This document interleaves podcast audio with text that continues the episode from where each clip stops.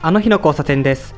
この番組は私まひるがホストを務め皆さんとカルチャーとの出会いつまりあの日の交差点に立ち戻りその延長線上の今について話すというコンセプトの番組です。いつの日かこの番組が皆さんにとってあの日の交差点になったらいいなと思っております。前回はマムの新アルバム終わりのカルカッチアについて話しました。え今回はその中の2021年のロボットダンスの好きな歌詞について話しているところの、え続きからになります。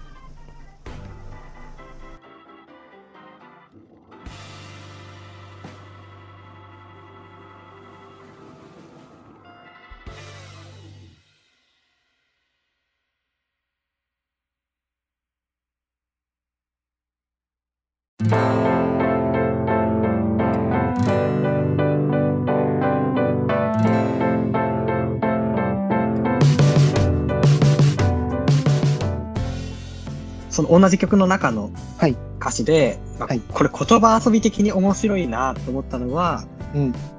哀愁は永遠、うん。永遠は救済、うん救済は音楽、音楽は時間うんっ。ていう、このなんか連想ゲームじゃないですけど、そうんうん。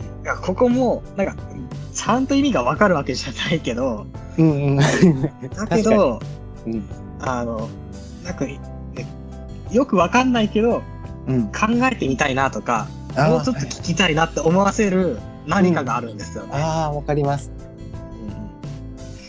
だし、今、な、なんか引っかかった時に思ったのは、うん。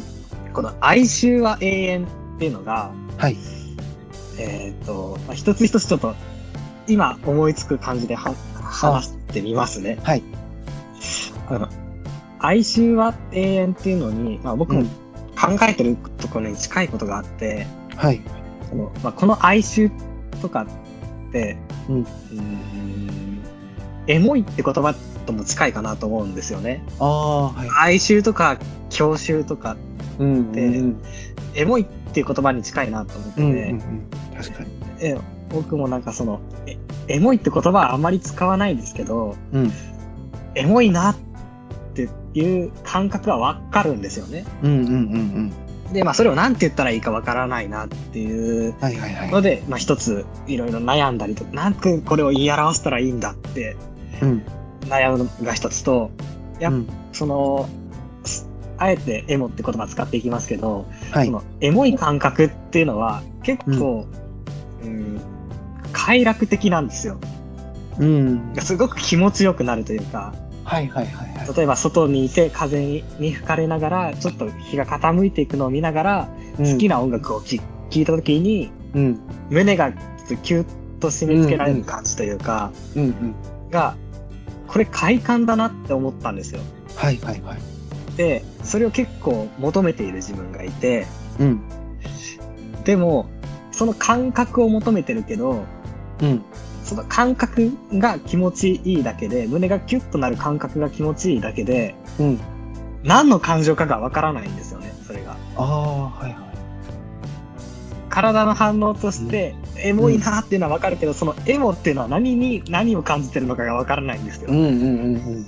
それで、なんかそれを結構求めて自分は生きてるなってことに気づいたんですね。はいはい。で、昨日めちゃくちゃこの曲をこの時間帯、こういう景色を見ながら聴い聞いたら、すごく、うんまあ、エモい気持ちになったから、今日も同じことをしてみようと思ったら、ならなかった。うんうんうん。ならない。それがすごく寂しかったりするんですよ。ああ、はいはい。あれ、同じあの気持ちには今日はたどり着けないのかっていうか、うんうん。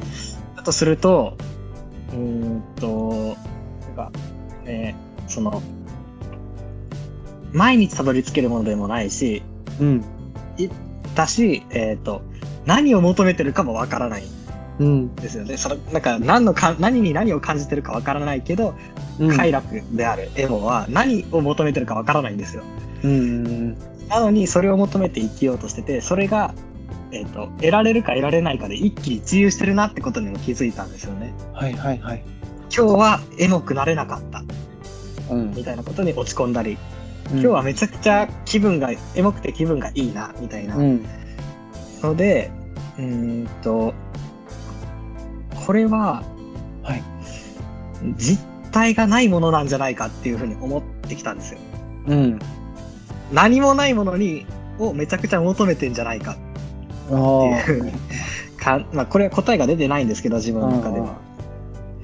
だそういう意味で、なんかあんまり、あの、どっぷりとエエモに使っちゃダメだなって思う。うんうんうん。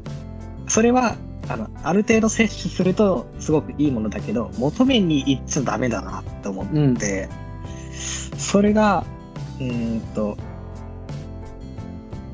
なんか答えが見つかるものなんじゃ、もものではなくって、うん。手を伸ばしても飛ばしても伸ばしても絶対に届かないものなんだなっていうふうに今思ってて、はいはい。そのうんエモっていう感情は。うんそれが哀愁は永遠っていうのに、なんか今ふと話してて、つながるのかなっていうふうに思思ったんですよね。まあ、つながるかわからないんですけど、なんかふと思ったんですよね。ああ、すごい面白いな。自分もその考えたくなるじゃないですか。うんうんうん。はい。で考えてみるんですけど全然わかんなくて。今今でもちょっとななんか納得できる部分はすごいある。うんうんだから、その、きっと届かないんだろうなっていう。うんうんうん。でも、あの、どっぷりエモに浸かることはないけど、エモの正体を僕はちょっと探り続けたいなと思ってるんですよね。うんうんだし、あの、だから、いつも言うのは、はいエモと、まあ、一人の、一人で楽しむエンタメっていう、うんその二つは、うん。えっ、と、ジャンクフードだって僕はいつも思ってて、えー、はいはい。あの、ジャンクフードって健康的な食事を、まあうん日々続けてるからこそ、たまに食べるとすごく美味しいじゃないですか。はいはいはい。うん、だけど、ジャンクフードをずっと食べてると体壊れていくじゃないですか。あだからそれと同じようなもので、あ、うんエモを、はたまに味わうからいいものであって、それをずっと味わってると、なんか求めても求めても得られなくなっていって、うん。し、あの、しんどくなっていったりとか、はいはいはい。また一人で楽しむエンタメも、うん。なんか一人で楽しむっていう楽しさって多分、楽しさのマックスがあったら多分振り切れないんですよね。うんうん。で、それは、あの、人と共有、いろんなこういう話をするとかっていうの、いう、うんうん営みがあって、こそ一人のエンタメっていうのは楽しめるのであって、うんずっと一人でいちゃ、うん。生活も心もすさんでいくなっていうのを思ってて、あ一人の生活と、あ一人ので楽しむエンタメと、エモは ジャンクフードだって僕は思ってます。あ。ええー。面白いですいや、なんか、その、まさにさっき言ってたポップライフを聞いてるような感覚でした。あ、本当ですか？そんな、そんな恐れ多いですよ。なんか自分になかった、その、目線で、うんその自分が好きなエンタメを語ってもらうと、うんなんだろうな、すごい嬉しいというか面白いというかうん。うんあ逆の僕もあのリトルさんの目線が面白かったりするいや、お互いね お互い面白いです話、うん。うんだしなんかえっ、とさっきの歌詞に戻ると、はい。救済えー、と哀愁は永遠うん。永遠は救済うん救済は音楽、はい音。楽は時間っていう風にまあ、連想ゲームみたいに繋がっていくじゃないですかうん。で、まあ、さっき一つ目の哀愁は永遠っていうのは、まあ、ちょっと長々と話したんですけど、はいその永遠は救済っていうのもなんとなくわかる気がして、うん。うん、これは、個人的に、やっぱり、うんその、まあ、人生には終わりがあるっていうのが体感、体感っていうか実感として持てなくて、うん。そういう意味で、永遠っていうのは、うんうん救いだなというか、うん。終わるっていうことが想像できなくて、怖かったりするんで、はいはい。永遠になんか、こうやって話してたりできるっていうのが、救済になったりするなっていう、ああ、はいはい。その感覚とこの歌詞が同じ意味なのかどうかはわからないんですけど、うんうんうん僕はこの文字を見て、その人生を、自分の人生っていうのを考えましたね。うん。うんうん終わりが想像できなくて怖いなと思うので、僕は。うん。ですよね。で、救救済は音楽っていうのは、はい。救済は音楽っていうのは、それこそ僕たちが、あ音楽は救済じゃないのか、これは。救済は音楽なんですね。ああ 難しいですよね。難しい。これちょっとわかんないですね。パッとわかんないですね。ん。なんだけど、なんか、この、この連想ゲームの中で、はい。救済は音楽まで、なんかちょっとずつ世界観が広がっていく感じがするんですよ、僕の中で。ああ。哀愁は永遠、永遠は救済、救済は音楽っていう感じで、音楽がすごく、うん、高みに上がっていってる感じがするんですよね。その音楽っていう存在がすごく崇高なものになっていくはいはいはいはい。重ねるごとに。うんなんだけど、音楽は時間って言った瞬間に、なんか、うん。すごく冷たい目線で死に落ちるというか、ああ、確かに。まあ、きなんか、うーん、階段を登っていって、上から飛び降りるみたいな落差があるなっていううんふうに、なんか、この文字をの並びを見てて思って、うん。うん。急に冷めた目線で見るや、みたいなうん。ふうに、ちょっと感じたなっていう、あそれはそれで面白いなっていうあ。それも。そのアルバム全体的な、その、うんうんうん。なんだろうな。ちょっと冷たい目線につなのうんうんがちょっとここに集約されてたりするんですかね。うん。ですかね。ええ面白い。なんかわわかんないけど、うん考えてみたくなるうんうんうん、文字の並びですよね。うん。いやーいやこの2021年のロボットダンスめっちゃ好きですね。うん。僕も。あ、あと、はい。この、この2021年のロボットダンスを聞いてた時にはい。思ったことなんですけど、はい。えっ、と、うんパンを聞いてる時の感覚っていうのが何かに似てるなってずっと思ってたんですよね。うんうんうん。この聞いてる感覚、何かに似てんだけど、なんだろうなーって考えてたら、はい。星新一うんうんうんに似てるなって思ったんですよ。あの、ショートショートの、はいはいはい。星新一の、な、なぜか皮肉な感じというか、うん。あちょっと冷たい目線で見てる感じというか、あ。あちょっとゾクッ、恐怖の意味のゾクッと走ってくる感じとかにあ。うん。似てるなーって思って、そうなんですね。自分はちゃんと読んだことないので、はい。あんまりわかんないです。うん。はい、はい。でもそれが本当にそう、その似てるって感じたのか、そのジャケット写真の、あの絵、はい絵あるじゃないですか。はいはいあの聞いてくださってる方は調べて、あの、ジャケット写真の 絵見てくださったらいいんですけど、うん。ちょっと崩れたようなはい絵というか、その絵の感じとか、あとはロボットっていううんうん字、うん。2021年のロボットっていう字が、はいあの、えーと星新一の気まぐれロボットっていう本、うん。まあそのショートショートのエピソードもあるんですけど、はい。その、そことリンクしちゃったのかなっていうあ勝手に。あの、星新一の、えっ、と、本自体も、綺麗な絵じゃなくて、こんな終わりのカリカチュアのジャケットある写真みたいな、ちょっと不思議な絵だったり、あ。ああ、はい。色使いだったり、うんあとはそのロボットっていうところが、すごく、なんか、シンクロするところがあってうん感じたのかな、もしくは、もしかしたら、マムは、はい。マムは、星新一の影響を受けてるかもしれないなとか、まあ全くわからないですけど、僕はなんか、星新一を思い出しました。ああ、面白いですね。あ僕もちゃんと読んでるわけじゃないんですけど、ちょいちょいちょい読んだだけなんですうんけどね。うんうん。うんですね。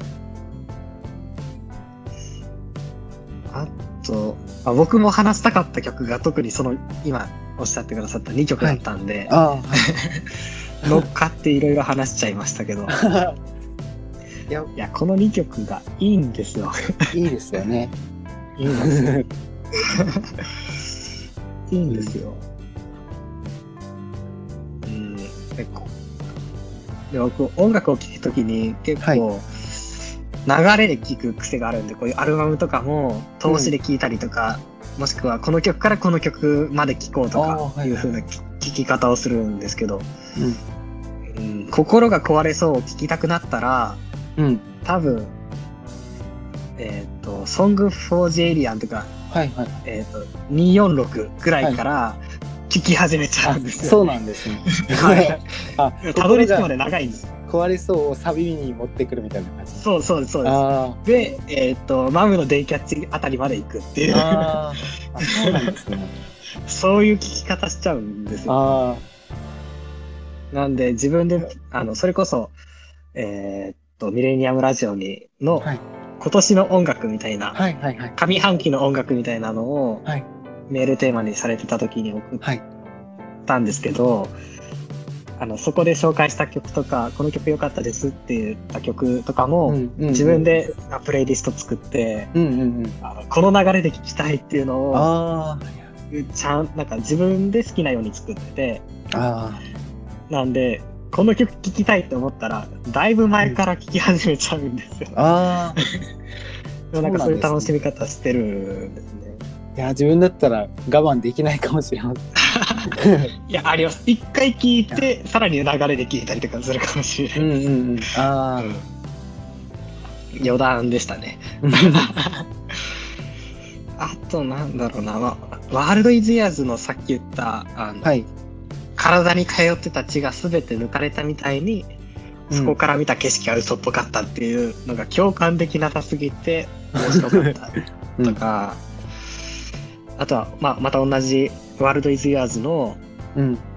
えっ、と、目先の未来を嬉しく思ったり、うん。昔のひどい記憶を美しいと感じたり、ああ、はいはい。そんな風に僕たちは穏やかに騙されながらうん。課題を一つ二つとこなしていくのさっていうのも、なんか、うーん、真理だけど言われたくないこと言われたなっていう感じもするし、これ冷ややかな目で見てる。そう。自分だなと思いましたもん。うんうんうんうん。うん。そうなんですよ。うん。なんか冷ややかに見られてる感じもするなっていう。あ、あと、なんだろうな、冷ややかなところもある。ななんだろう、一方で、うんその終わりのステップとか、あの、うんうんうん。あ3曲目かな ?2 曲目？はい。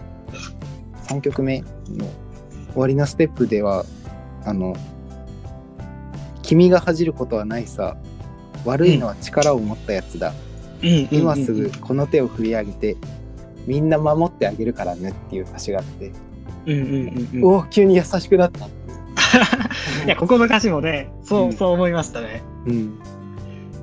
おって思いましたね、これね。うん。そう、悪いのは力を持ったやつだっていうのうも、んうーんと、さっき、あ、こういうところに僕は、あの、脱新自由主義的だなっていうふうに感じたんですよね。はいうん、そうですね。言われてみる。うんうんうん。な、なんていうか、誰もが自由にうん。何でも目指せる時代だけど、うん。逆に何も達成できなかったら自己責任だよ、みたいな、うん。そういう新自由主義的な感じの中で、なんかでできない自分イコール悪いみたいな感じで考えていっちゃうじゃないですか。うんうんで僕はかなりそそれに毒されてたんですけど、はいその中で、まあ、いろんな条件があるじゃないですか。できないの中にも。うんうん例えば本当に環境的にきつかったりとか、うんうんもしくは本当に努力してないだけかもしれない。で、そういう中で一緒くたに努力の問題に還元されるのは違うよなっああて思い始めた中で、でもやっぱりどうしても努力で解決できるだろう、お前が頑張ってないだけだろみたいな感じに言われちゃいがちな世の中だなと思ってて、うん。うんうんそんな中で、その、君が恥じることはないさ、悪いのは力を持ったやつだっていうのは、うん、なんか、その脱資本、あ新自由主義的だな、こんな感じに歌ってくれんだなっていうふうに、温かいこところを感じましたね。うんうんうんうんそうですねいやー、いい、なんか、やっぱりうんいい歌詞だなって思うところは、たくさん共感できますね。うんうんうん。うんめちゃくちゃあります。そうですね。あとは、ままあ、これは曲、うんはい、あ、はい。いいですか？あ、はい。この、曲ではないんですけど、はい曲か歌詞ではないんですけど、はいその1曲目のうん。I am public domain。うんうんうんこの曲もすげえなって思うんですよね。うん。うんうんまあ、展展開もすごいし、はいはい本当に一一曲なの？みたいなうん。展開もするし、よね語りみたいなところ、モノローグみたいなところから始まっうん。て、歌いますって言って歌うところとか、うんうんうん。すごいし、そうです。そこ好きです。歌います。え歌うところ。いいですよね。うん。で、そっからのメロディーもいいんですよ、歌うの。うん。で、えーっと、ななんて歌って、この歌詞がないんで、これ、歌ってるところのあ、そうですよね。ねうん。そうなんですよ。なんて言ってるかずっと見たいんですけど、えーっと、いつまで続くかな、あこのコピーライトか、な？んかそんな感じのそうです。うん。歌詞ですよね、多分。三、そうん四半世紀か経って後のこの歌みたいな。あ、そうです、そうです。いつまで持つかな、このコピーライトか。うんなんかそんな感じで歌ってるんですけど、うん。それも、なんか、あすごく、俯瞰的に自分の作品を見てるなっていうか、うんうんうん。確そかに。れも、なんか、今のシステムじゃないですけど、そこに対するアンチテーゼじゃないですけど、ああ。なんかそっから始まってんだなっていう、うん。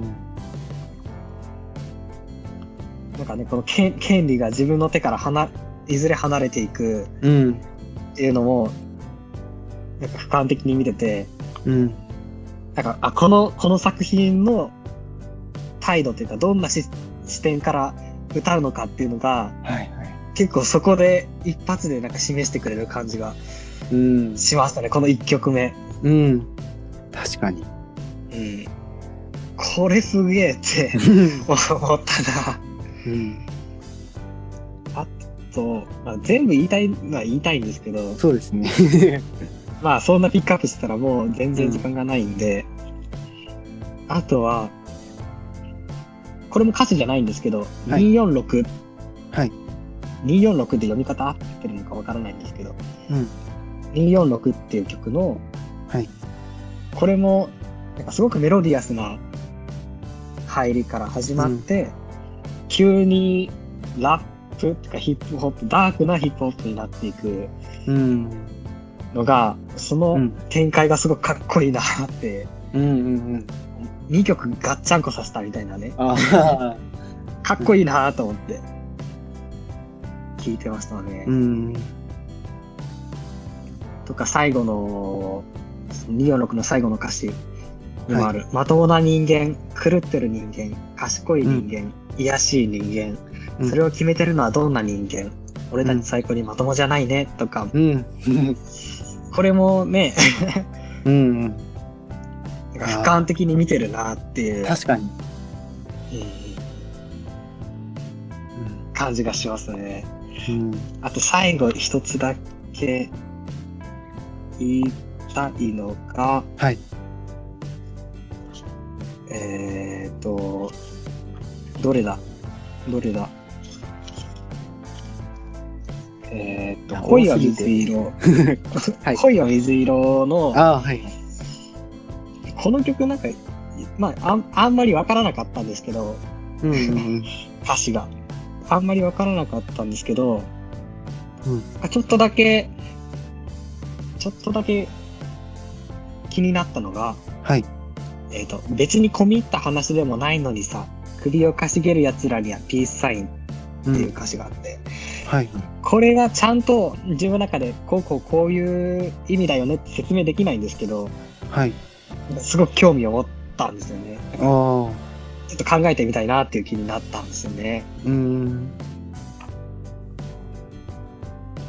でもなんうん。でもなんか、うん。さっきの、この、グッドボタンに殺されちゃうかも、はいじゃない、ないですけど、うんいや結構 SNS の風潮とかとうん。重ねるところがあるなって、このいろんな歌詞を聞いててもありましたうんね。うんなんか SNS っていう言葉をちゃんと、なんかそのまま使ってないけど、なんかうんそこにある、なんかちょっと嫌な空気感とかうん。はいはい。っていうのを、こう、俯瞰的に冷ややかな目で見たりするうん。っていうのが、それこそ、オリンピックでちょっとい傷んでた、すさんでた僕らの心にスッと入ってきたのかもしれないですね。ああ。確かにそうですね。うん完全にチューニングが、この、このアルバムのチューニングと うん。一致してたっていうう。ん。や、これがあってよかったなと思いますいや、本当本当思いますね。うん。い他にあありますか？話し残したこと。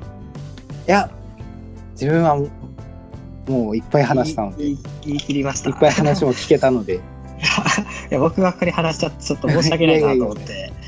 はい。僕は、ね僕自身はすごい楽しかったんですけど、あ、ならよかったです。はい。いや、僕も言いたいこと言えたなと思って。またこの終わりの買い価値はわからない、なんて、何のこと言ってるのかわかんない歌詞がたくさんあるので、確かに、うんそうですね。いつかわかる日が来たら、うん。それこそさっきのエピソードで言いましたけど、いつかわかる日が来たら、あの、おしゃべりしたいなっていう。あこの、いい。この気持ちやっとわかった、みたいな。うんこの歌詞やっとわかった、みたいなうん。うん。タイミングが来たらね、お話ししたいなって思います。いいですね。で、今、あの、このオリンピック期間に、うんえっと、このアルバムがあってよかったなっていうふうに、いや、僕もリトルさんも思ってるんですけど、この、この時にこれがあってよかったなっていう心の拠り所になった作品とか、うん。まあ、まあ人でもいいですけど、その心の拠り所になったものっていうのについて、うん。次以降、ちょっと話していこうかなって思います。はい。思ったよりこの終わりのカリカチュアで盛り上がっちゃいましたね。そうですね。でも、このアルバムで盛り上がれる人ってなかなかいなくないですか？ああ、確かに。あいないですね。なんだそれっていう感じなので、まあ僕もまだまだミーハーですけど、うん。それでも、こんなまだ熱の熱いうちに話せたの嬉しかったです。うん。それはあります。確かに。はい。じゃあ次回以降は、あの心の拠り所になった作品についてはい。お話ししていきたいなと思います。はい。まだまだちょっと 長くなってますが、よろしくお願いします。お願いします。